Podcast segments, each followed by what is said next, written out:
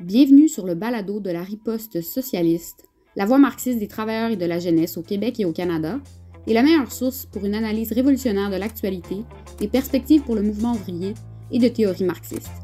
Pour encore plus de contenu sur une base quotidienne, vous pouvez nous trouver sur Facebook, Twitter, Instagram, TikTok et YouTube.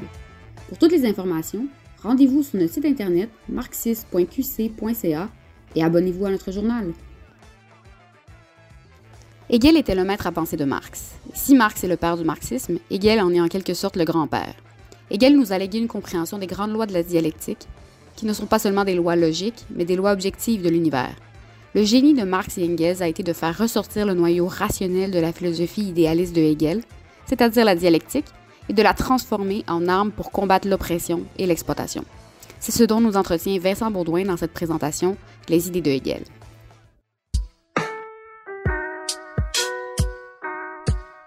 Bonjour à tous. Alors euh, aujourd'hui, on va parler des idées de Hegel. Mais pourquoi est-ce que ça nous intéresse, nous les marxistes? Le marxisme euh, permet de comprendre scientifiquement l'histoire et la société dans le but de pouvoir les transformer en direction de l'émancipation de l'humanité. Euh, pour interpréter correctement le monde qui nous entoure, il faut se doter d'une méthode d'analyse scientifique, c'est-à-dire d'une philosophie capable de comprendre le monde. La philosophie ou la méthode du marxisme, c'est le matérialisme dialectique. Et le matérialisme dialectique, c'est de voir qu'il n'y a qu'un seul monde matériel, c'est euh, la réalité objective, l'ensemble de la matière ou de la nature. Tout dans l'univers est constamment en mouvement, en évolution et en transformation perpétuelle. La matière en mouvement s'organise sous l'effet de ses propres lois et engendre des formes de plus en plus complexes la matière inorganique, un jour, elle est devenue vivante. Puis éventuellement, les, êtres vivants, ben, ils sont devenus conscients d'eux-mêmes, c'est-à-dire c'était des, êtres humains. Hein, les humains peuvent penser parce qu'ils possèdent un cerveau, qui est un produit hautement sophistiqué du développement de la matière. Les humains sont donc de la matière devenue consciente d'elle-même. Les idées qu'on a du monde sont les reflets dans nos esprits de ce qui se passe dans le monde objectif. Nos concepts qui portent sur le monde étaient d'abord limités et défaillants. Il a fallu perfectionner nos concepts pour arriver à saisir le plus fidèlement possible ce qui se passe dans l'objectivité, bien que ça soit parfois très difficile. Et cette évolution de nos concepts qui se rapprochent de la réalité, c'est le développement de la connaissance. Et la théorie marxiste marque un point tournant dans le développement de la connaissance scientifique. En comprenant comment fonctionne objectivement l'exploitation capitaliste et les lois qui gouvernent la lutte des classes et le développement des forces productives, on est à même de pouvoir intervenir pour changer le monde. Un peu comme le chirurgien qui a accumulé une grande quantité de connaissances biologiques et qui peut maintenant guérir son patient. De manière ironique, le philosophe qui a le plus influencé Marx et Engels pour élaborer la philosophie matérialiste dialectique, c'était Hegel, un idéaliste. Hegel a fait revivre la vieille dialectique des philosophes grecs qui avaient disparu de la philosophie depuis plus de 2000 ans, et Hegel il a formulé les lois de la logique dialectique. Pour Hegel, tout est en mouvement et en transformation. Mais pour lui, le fondement de l'univers, c'est pas la matière, mais l'idée absolue. L'idée absolue, c'est un peu comme Dieu, mais c'est pas le Dieu chrétien, c'est un Dieu qui forme la totalité de la nature. Autrement dit, l'idée absolue n'a pas créé la nature, elle est devenue la nature. Puis l'idée absolue, elle est devenue l'ensemble des esprits humains. Et puis l'idée absolue, elle est redevenue elle-même à travers la philosophie de Hegel et son système des sciences. Et ce système des sciences, la science hegelienne, c'est Dieu ou l'idée absolue qui prend conscience de lui-même en tant que pure idée. Est-ce que vous êtes étonné que c'est à partir de cette philosophie que le marxisme est né? Eh bien, c'est le cas. Euh, Hegel était le maître à penser de Marx. Et si Marx est le père du marxisme, Hegel en est en quelque sorte le grand-père. Lénine nous disait dans ses cahiers sur la dialectique de Hegel On ne peut pas complètement comprendre le capital de Marx sans avoir étudié et compris toute la logique de Hegel. Et donc pas un marxiste n'a compris Marx un demi-siècle après lui.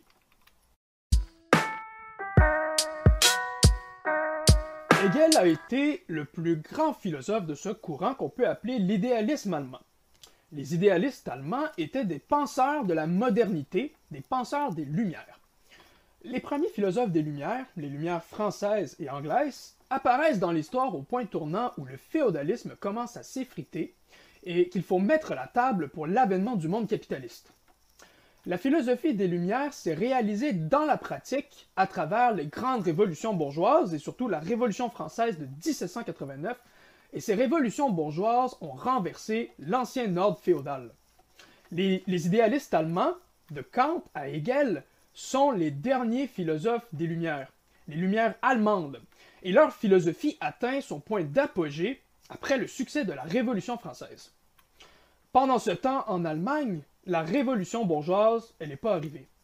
L'Allemagne est en déconfiture, divisée à travers 300 territoires sans État central. Les seigneurs locaux font la loi et dominent la masse paysanne qui est à leur service sous forme de serfs. Et donc l'Allemagne est encore au Moyen Âge. Hegel et les idéalistes allemands regardent de loin la France et voient la Révolution comme l'acte qui a libéré les Français de la domination féodale. Dans les 15 ans qui vont suivre la Révolution française, la gauche du mouvement va être progressivement tassée par la droite. Et ce processus va aboutir sur, sur le couronnement de Napoléon Bonaparte comme empereur des Français.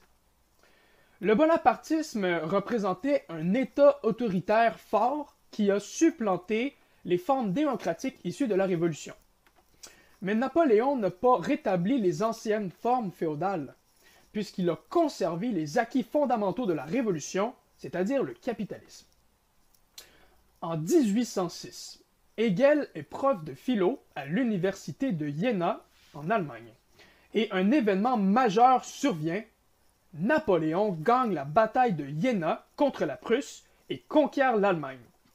Pour Hegel, c'est la révolution qui vient d'arriver de l'extérieur pour nous libérer des forces réactionnaires du féodalisme. C'est le début du règne de la raison, de la liberté, du progrès. Bref, pour Hegel, c'est la fin de l'histoire.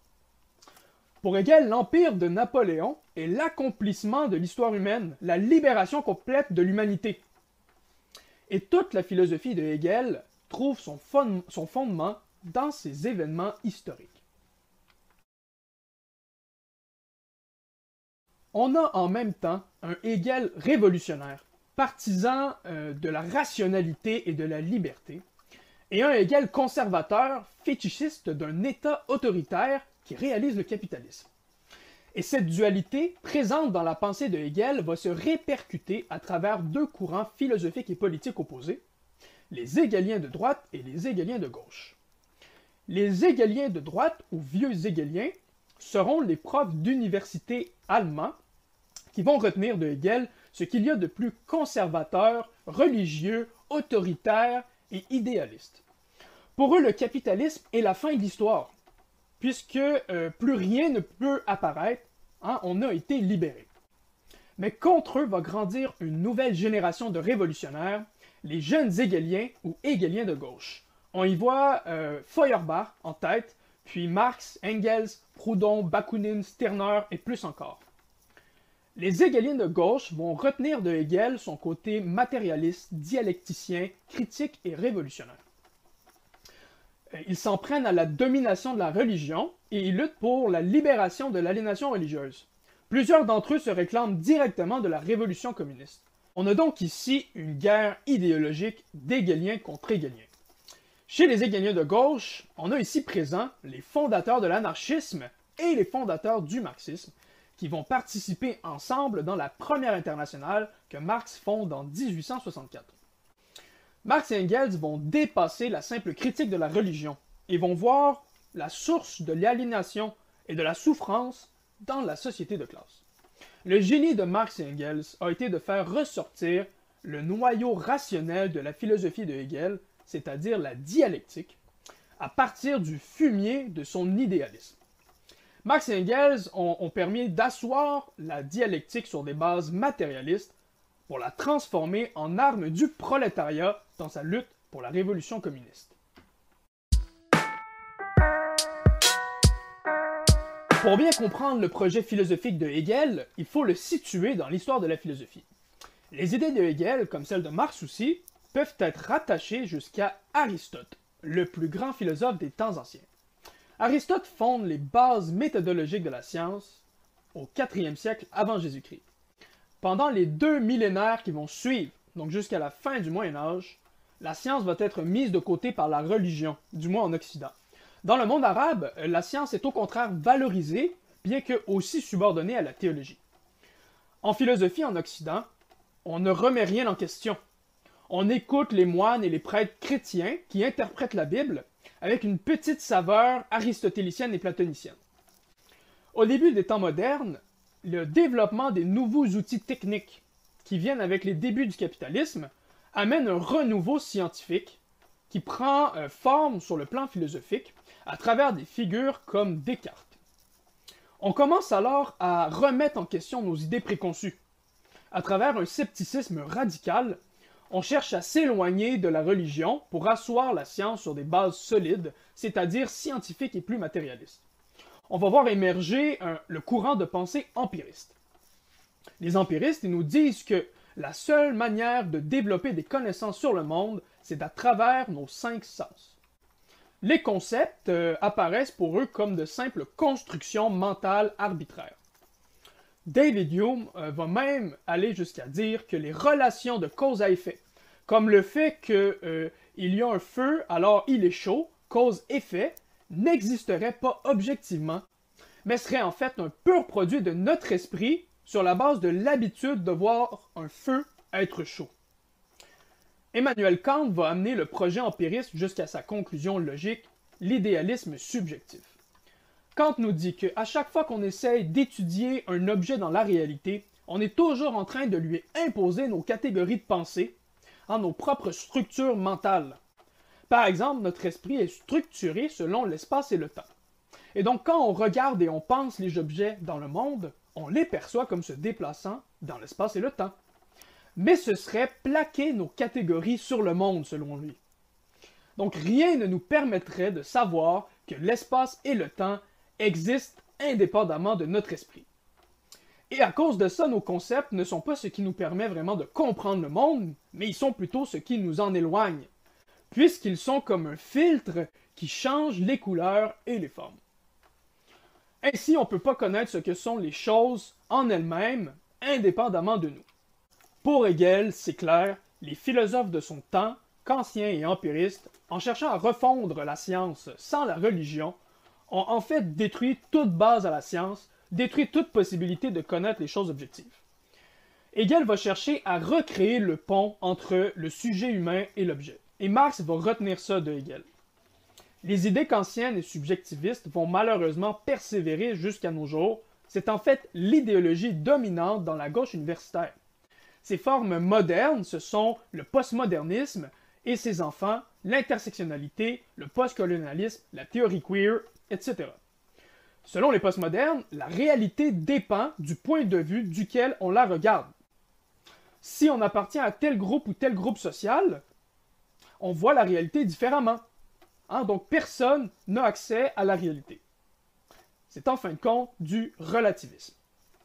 Hegel a mené contre Kant le même combat que les marxistes mènent présentement contre les idées postmodernes. L'entreprise de Hegel va être de trouver une méthode permettant d'accéder à la réalité objective, et ça va être la méthode dialectique. À partir de cette méthode, il va développer un système des sciences. Il faut d'ailleurs noter que Hegel était l'esprit le plus encyclopédique de son temps.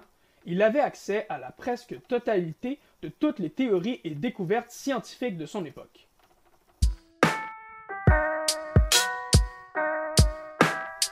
Faire de la science, selon Hegel, c'est d'abord d'observer les objets du monde, donc de partir des données sensorielles, comme les couleurs, les formes, les odeurs.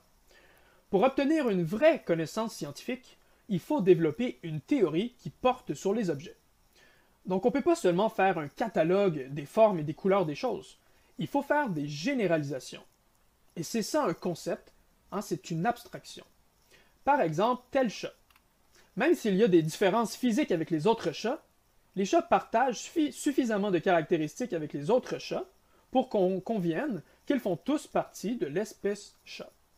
Chat est donc un concept, Dans l'histoire de la philosophie, on a vu deux attitudes opposées concernant ce qu'est un, concept. Deux attitudes qui sont des cul-de-sac. On a les platoniciens, ce qui inclut parfois les chrétiens du Moyen Âge, qui pensent que le concept est une création divine et qu'il existe dans un monde séparé de la matière. Donc le concept de chat existait même avant que les chats apparaissent sur Terre à travers l'évolution des espèces. Premier cul-de-sac. Et on a les empiristes et les subjectivistes kantiens qui disent que le concept de chat est juste une invention arbitraire. Encore un cul-de-sac, puisque la science devient impossible. Ce que Hegel va montrer, et ce sera très utile pour les marxistes, c'est que les concepts dans notre tête ne sont pas des inventions arbitraires, mais correspondent en fait à des aspects généraux qui existent objectivement. Bien oui, reprenons notre concept de chat. Le concept de l'espèce chat n'existe pas indépendamment des chats individuels. Si tous les chats disparaissent, il n'y a pas une idée de chat qui subsiste. En biologie, on admet que les espèces ont une base objective. C'est l'arbre phylogénétique. C'est l'arbre de l'évolution des espèces. Où on a en bas euh, les espèces les plus vieilles et primitives, comme les bactéries, qui se séparent ensuite entre champignons, plantes, animaux, etc. Et en haut, on a les animaux, euh, en haut des animaux, on a les mammifères, dont nous. Qu'on dise que telle ou telle branche, c'est une espèce, c'est sujet à changement. Mais l'arbre phylogénétique comme tel, il existe objectivement dans l'histoire naturelle. Les différents chats particuliers peuvent s'accoupler ensemble et produire une descendance fertile. Or, entre deux espèces, de manière générale, il n'y a pas de descendance fertile. Il semble donc que l'espèce chat possède une base réelle, et pas uniquement dans notre esprit. Puis comme il y a du changement dans les mutations génétiques dans les individus, un groupe d'individus peut s'éloigner progressivement des autres membres de la même espèce, en termes de caractéristiques physiques ou de comportement par exemple, jusqu'à ce qu'il y ait un saut qualitatif, où il semble alors qu'on ait affaire à une nouvelle espèce, par exemple lorsque la descendance n'est plus fertile. Évidemment, il y a toujours des exceptions. Les concepts des espèces sont fluides, parce que la réalité biologique, elle est constamment en évolution. Le concept de chat, c'est donc quoi finalement? C'est le reflet dans notre esprit de l'ensemble des relations entre les chats particuliers, relations d'identité, et un ensemble de relations d'opposition avec les autres espèces. Chaque espèce serait comme un ensemble qui exclut les autres ensembles, mais relie les spécimens de la même espèce en fonction de certaines lois, gènes, comportements communs, etc. Le concept de chat inclut aussi le processus historique du développement de l'espèce et ses transformations futures. Le concept inclut le passé, le présent et le futur d'un ensemble d'individus qui sont liés entre eux.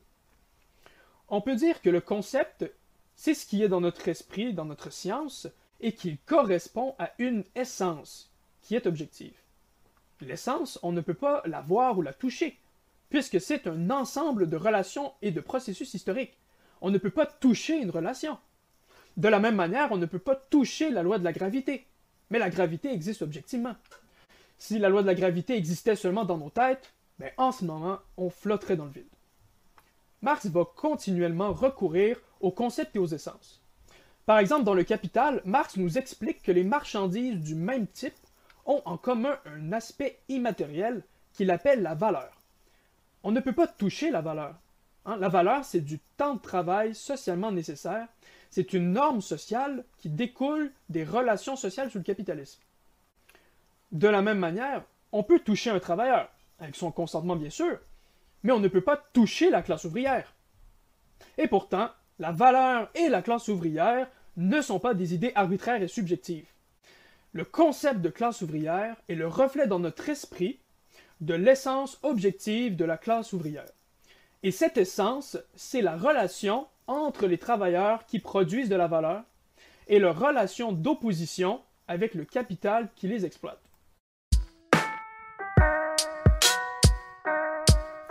La méthode dialectique, c'est de rechercher les essences derrière les apparences des simples faits empiriques ou des individus mais l'essence ici comprise comme quelque chose de fluide, comme un ensemble de relations et de processus historiques. La dialectique comprend que toutes les choses dans l'univers naissent, vivent, puis meurent, apparaissent et disparaissent. Les choses viennent à l'être, puis retombent dans le non-être. Les phénomènes naturels et sociaux sont en constante transformation. Les choses sont niées pour faire place à autre chose, comme l'esclavagisme antique a été nié pour faire place au féodalisme, et le féodalisme a été nié par le capitalisme. Ce que Hegel appelait la négation, au sens dialectique, ce n'est pas la suppression complète de la chose, puisqu'il y a quelque chose qui se conserve et s'élève. D'un mode de production à l'autre, les anciennes relations de classe sont supprimées, mais les humains qui sont conservés et élevés à un stade supérieur du développement social.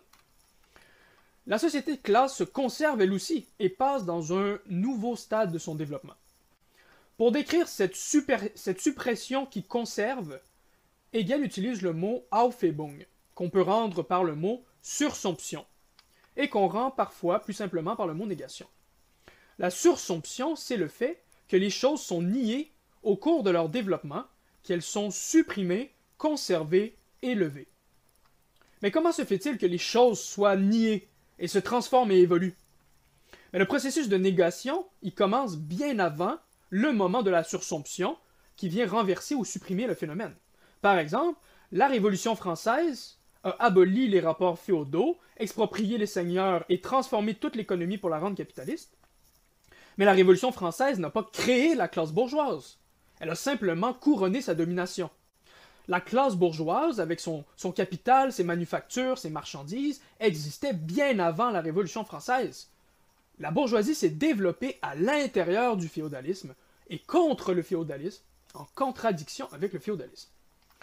La bourgeoisie était donc la négation de la classe des seigneurs, son opposé, son adversaire, son contraire. La bourgeoisie était le potentiel d'un nouveau système, le système capitaliste, qui existait en germe à l'intérieur du système féodal. La lutte entre les deux classes était en fait la lutte entre deux systèmes, entre l'ancien régime et le nouveau qui cherchait à naître. La négation a donc été un processus qui a commencé d'abord avec un moment positif, un moment avant que la contradiction n'apparaisse. Le féodalisme semblait tout puissant, la classe des seigneurs dominait la société tout entière. Puis la négation du féodalisme est apparue à l'intérieur de lui-même. Le positif a engendré sa propre négation, la classe bourgeoise.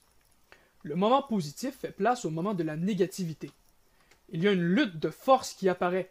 C'est la contradiction entre les deux classes. Et si la bourgeoisie est la négation des seigneurs, les seigneurs sont aussi la négation de la bourgeoisie. Parce que les taxes féodales viennent brimer les bourgeois, viennent nier leurs intérêts et leur développement. Comme dans un aimant, le négatif est la négation du positif, mais le pôle positif est aussi la négation du pôle négatif. La négation, c'est donc aussi le fait que les deux pôles sont en opposition. La négation, c'est donc la contradiction. Et cette contradiction, elle cherche à se résoudre par la défaite d'une classe ou d'une autre.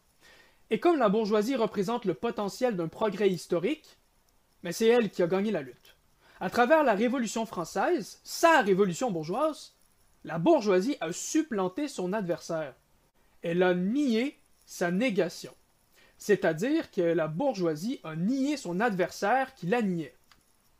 La bourgeoisie s'est aussi niée elle-même, c'est-à-dire s'est élevée, s'est émancipée de son état d'asservissement. Ainsi, dans la dialectique que nous a léguée Hegel, la première négation, la contradiction, est une tension qui tend à se résoudre. La première négation appelle à une deuxième négation, la négation de la négation, qui vient résoudre le conflit interne. Cette négation de la négation, c'est la sursomption dont je parlais plus tôt, la suppression, conservation, élévation, qui survient comme un saut qualitatif. Le processus historique, euh, qui est passé d'un moment positif à un moment négatif ou contradictoire, arrive alors dans un nouveau moment, un nouveau moment positif, la domination du capitalisme. La contradiction entre bourgeois et seigneur a été résolue, pour Hegel, c'est la fin de l'histoire, l'humanité a été libérée. Et pourtant, l'histoire ne s'arrête pas là. La bourgeoisie, devenue le nouveau positif, va engendrer elle-même sa propre négation, son propre négatif, le prolétariat, la classe des travailleurs salariés. La bourgeoisie nie constamment les travailleurs à travers son exploitation et ses attaques sur les conditions de travail. Et les travailleurs, en retour, nient la bourgeoisie chaque fois qu'ils entrent en lutte. Ils sont deux opposés qui s'engendrent mutuellement, parce qu'un lui donne son, son profit et l'autre lui donne son salaire, mais en même temps, ils se sapent mutuellement dans la lutte des classes. Le prolétariat représente en même temps le futur mode de production, le communisme, qui va nier le capitalisme. Le prolétariat est le nouveau qui lutte contre l'ancien. La révolution communiste est une nouvelle négation de la négation qui vient abolir non seulement la bourgeoisie en tant que classe, mais fait que le prolétariat se supprime lui-même en tant que prolétariat, en tant qu'esclave salarié. Et c'est l'abolition de toutes les classes. Par la Révolution, l'ouvrier est devenu maître du maître. Il a nié sa négation. Les deux opposés, l'ouvrier et le bourgeois, se sont mutuellement sursumés ou transformés. À travers la négation de la négation, ou sursomption, l'ouvrier a absorbé son opposé et redevient lui-même, redevient un être humain libre et autonome parmi ses semblables. La négation est clairement le concept central de la dialectique, puisque son évolution est un processus qui passe de la contradiction, première négation, à sa résolution, négation de la négation ou sursomption. Et puis par la suite, il y a une nouvelle contradiction qui va apparaître, une négation de la négation de la négation, et ainsi de suite.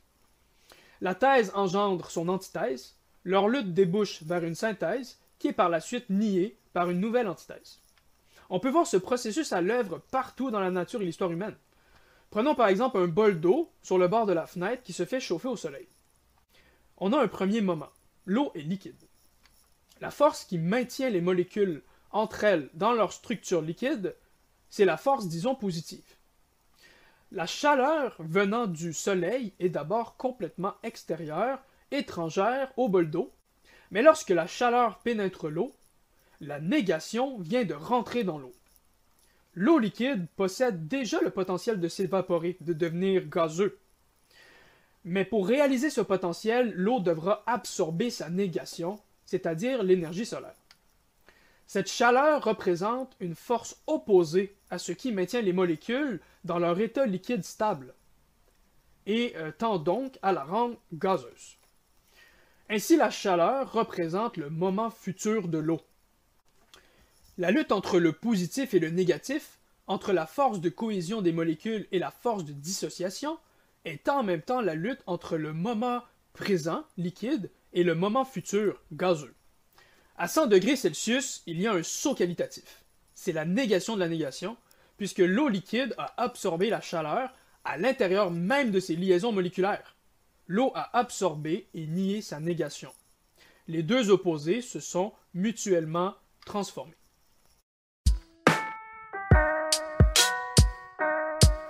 Pour bien comprendre scientifiquement un phénomène, on ne peut pas euh, regarder seulement tel ou tel moment de son développement comme si on prenait une photo. Il faut en fait dérouler le film au complet. Et le film d'une chose, c'est ce qu'on appelle son essence en langage dialectique. L'essence, c'est la structure historique de la chose. Ses origines, sa naissance, son passé, son présent, son futur, ses potentialités d'existence, sa mort et ce qui lui succède. Le Capital de Marx, c'est 2000 pages pour expliquer le concept du capital et du capitalisme, qui est un processus qui a commencé sous le féodalisme, c'est la phase d'accumulation initiale, et puis le capital, c'est quelque chose qui contient en lui sa propre négation, la classe ouvrière, qui représente en germe la future société communiste. De la même manière, l'essence de l'eau, ce n'est pas tel état liquide ou tel état gazeux, mais l'ensemble des potentialités de l'eau de devenir liquide, gazeuse ou solide.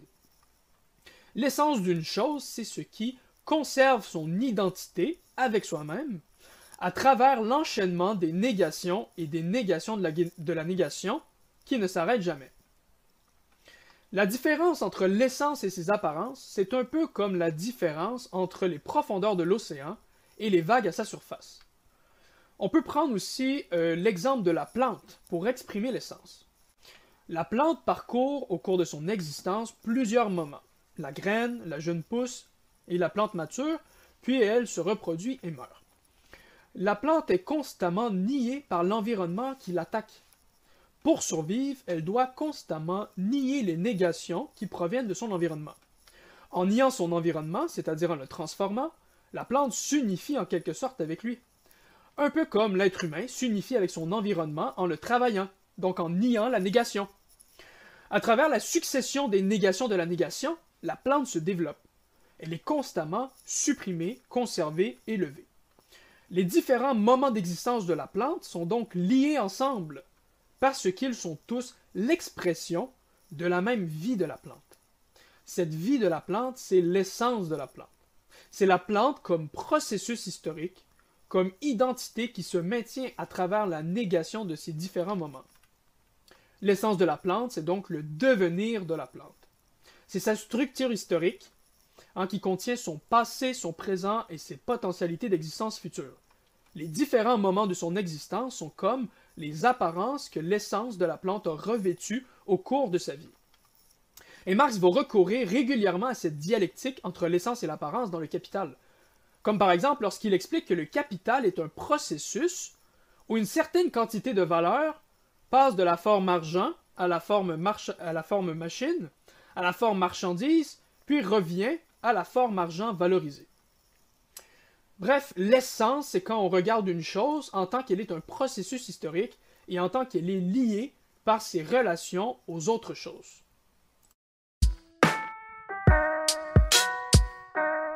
En décrivant les lois de la dialectique, comme la contradiction, la négation et l'essence, Hegel a posé les bases d'une vision matérialiste de la connaissance, puisqu'on part des faits empiriques pour s'élever à la connaissance théorique ou conceptuelle. Plekhanov, le marxiste, disait On dirait que le plus grand des idéalistes s'est assigné la tâche de frayer la voie au matérialisme. Et ce nouveau matérialisme, qui a intégré la vision dialectique du monde et va pouvoir fonder le marxisme, mais il comprend que l'univers matériel, il ne contient pas que des particules de matière isolées.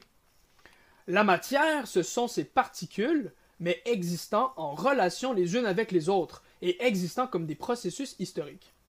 On ne peut pas toucher ou sentir une relation ou un processus, pas plus qu'on peut toucher une classe sociale ou la valeur des marchandises. Pourtant, toutes ces choses existent objectivement. La matière contient donc à la fois un aspect particulier et sensible et un aspect général, universel. Les fondements matérialistes de la philosophie de Hegel vont finalement dégénérer en un idéalisme absolu. Surprise! Et si on reprend euh, notre exemple de la plante, pour le matérialiste, à partir des relations entre les différentes plantes, on peut abstraire le concept de telle espèce de plante, ou même le concept de plante en général. Le concept est le reflet dans notre esprit de relations et de processus objectifs. Mais voyez ce que Hegel nous dit alors. Il nous dit que le concept de plante, c'est en fait la force motrice qui, fait que telle plante individuelle existe et se développe de telle manière. Il nous dit que le concept de plante s'est aliéné et dégradé pour prendre la forme particulière de telle plante. C'est donc le concept de plante qui est à l'origine de la vie de la plante. Donc l'idéal est la source du matériel. On n'est pas très loin de Platon ici. Et c'est là que, réside l'idéalisme de Hegel. Il faut être clair, non, ce n'est pas le concept qui est la source des mouvements dans la matière, c'est au contraire la matière en mouvement qui engendre les relations générales, les processus historiques et les lois universelles qu'on peut ensuite comprendre de manière conceptuelle. Maintenant que Hegel s'est envolé vers l'idéalisme et qu'on peut plus vraiment le suivre, je vais raconter brièvement les aventures fantastiques du concept dans la philosophie de Hegel. À toute chose correspond un concept ou une idée. Le concept se manifeste à travers la chose concrète. Le concept est donc, selon Hegel, l'âme de l'objectivité. Mais c'est une âme encore inconsciente, puisque la matière est inorganique à ce stade-ci. Puis quand la vie apparaît, le concept devient l'âme à l'intérieur du corps. Puis quand l'esprit humain apparaît, le concept devient notre esprit conscient. Le, concept devient donc conscient de lui-même, mais il n'est pas encore conscient qu'il est un concept. Hein. Vous n'êtes pas conscient que vous étiez un concept depuis toujours. L'esprit cherche alors à s'unifier avec les objets de son environnement à travers le travail, hein, qui transforme les choses et les rend comme à notre image, et à travers la connaissance. Donc on, est d'accord en fait que la connaissance, c'est de faire que nos concepts dans notre tête correspondent à ce qui existe objectivement. Nos meilleurs concepts sont ceux qui reflètent le mieux la réalité. Mais Hegel va vraiment plus loin que ça. Pour lui, les concepts dans notre tête sont subordonnés à un concept central qui est notre esprit ou notre conscience, mais c'est pas terminé. Et à travers la connaissance, l'esprit découvre que les choses sont seulement en apparence matérielles et que dans, leur essence, les choses sont en fait des concepts. Autrement dit, en découvrant les lois de l'univers, on découvre que la structure de l'univers, c'est d'être rationnel. Mais nous aussi, on a une raison. Et c'est donc la raison qui rencontre la raison le concept de notre esprit qui fusionne par la connaissance avec les concepts derrière les objets. En fait, ici, on est beaucoup plus proche d'un trip d'acide que d'une théorie de la connaissance. Ce long processus du développement de la connaissance scientifique, c'est le processus de l'histoire humaine tout entière. L'histoire humaine, c'est donc, selon Hegel, l'histoire de l'esprit humain qui devient conscient de sa réalité. Mais comme on parle ici de l'histoire de tous les humains, on ne parle pas de tel ou tel esprit individuel, c'est un esprit collectif. Cet esprit collectif de l'humanité, c'est la totalité de nos connaissances qui évoluent dans l'histoire, et euh, cet esprit passe à travers le développement des formes d'art, des formes de religion, de philosophie, mais aussi des formes d'État, comme la cité-État grecque, l'Empire romain, l'État féodal, jusqu'à l'État napoléonien, issu de la Révolution française. Cet esprit collectif, c'est un peu ce à quoi Marx réfère comme la superstructure, soit l'ensemble des formes politiques et idéologiques qui reflètent l'évolution des modes de production et de la lutte des classes. Mais Hegel n'est pas matérialiste. Il voit pas les fondements économiques de la société. Il voit une certaine lutte des classes entre les maîtres et les esclaves, mais c'est une lutte des classes abstraite et idéalisée. Et le moteur de cette lutte des classes, le moteur de l'histoire humaine, c'est la raison dans l'histoire. C'est l'esprit humain collectif qui prend conscience de lui-même. Hegel nous dit qu'une forme d'État subsiste dans l'histoire tant et aussi longtemps qu'elle est rationnelle, c'est-à-dire qu'elle remplit sa fonction essentielle. D'où la fameuse phrase de Hegel, le réel est rationnel et le rationnel est réel. Mais donc, euh, quand quelque chose devient irrationnel, il passe du réel à l'irréel, c'est-à-dire qu'il va être balayé par l'histoire et remplacé par une forme plus rationnelle. Quand un État cesse d'être rationnel, il perd sa réalité, et tend donc à s'effondrer ou à être renversé par une révolution. L'État féodal allemand était devenu irrationnel, et il a été renversé par la Révolution française et l'Empire de Napoléon, qui était plus rationnel, selon Hegel. L'Empire napoléonien réalise donc la raison dans l'histoire. Hegel habite maintenant dans une société parfaite où l'humain a été libéré de la lutte des classes. L'esprit collectif de l'humanité a atteint son stade final. C'est ce qu'il appelle l'esprit absolu. Hein, c'est le stade final de l'esprit collectif de l'humanité. On pouvait maintenant euh, se consacrer à développer le système complet de toute la science. Et ce système de la science, c'est la philosophie de Hegel. C'est la science hegelienne. À travers la science hegelienne, l'esprit humain a fusionné avec les concepts dans les choses. C'est la fusion du sujet et de l'objet, la fusion de l'humanité et de la nature. Toute la réalité objective a été absorbée à l'intérieur de la science hegelienne. On vient donc d'accéder à l'idée absolue. On découvre alors que l'idée absolue était en fait toujours déjà là. Elle est la source de l'univers. Au début des temps, l'idée absolue est devenue la nature, puis est redevenue consciente à travers l'espèce humaine. Puis ensuite, l'idée absolue, elle s'est redécouverte comme étant l'idée absolue à travers la science hegelienne.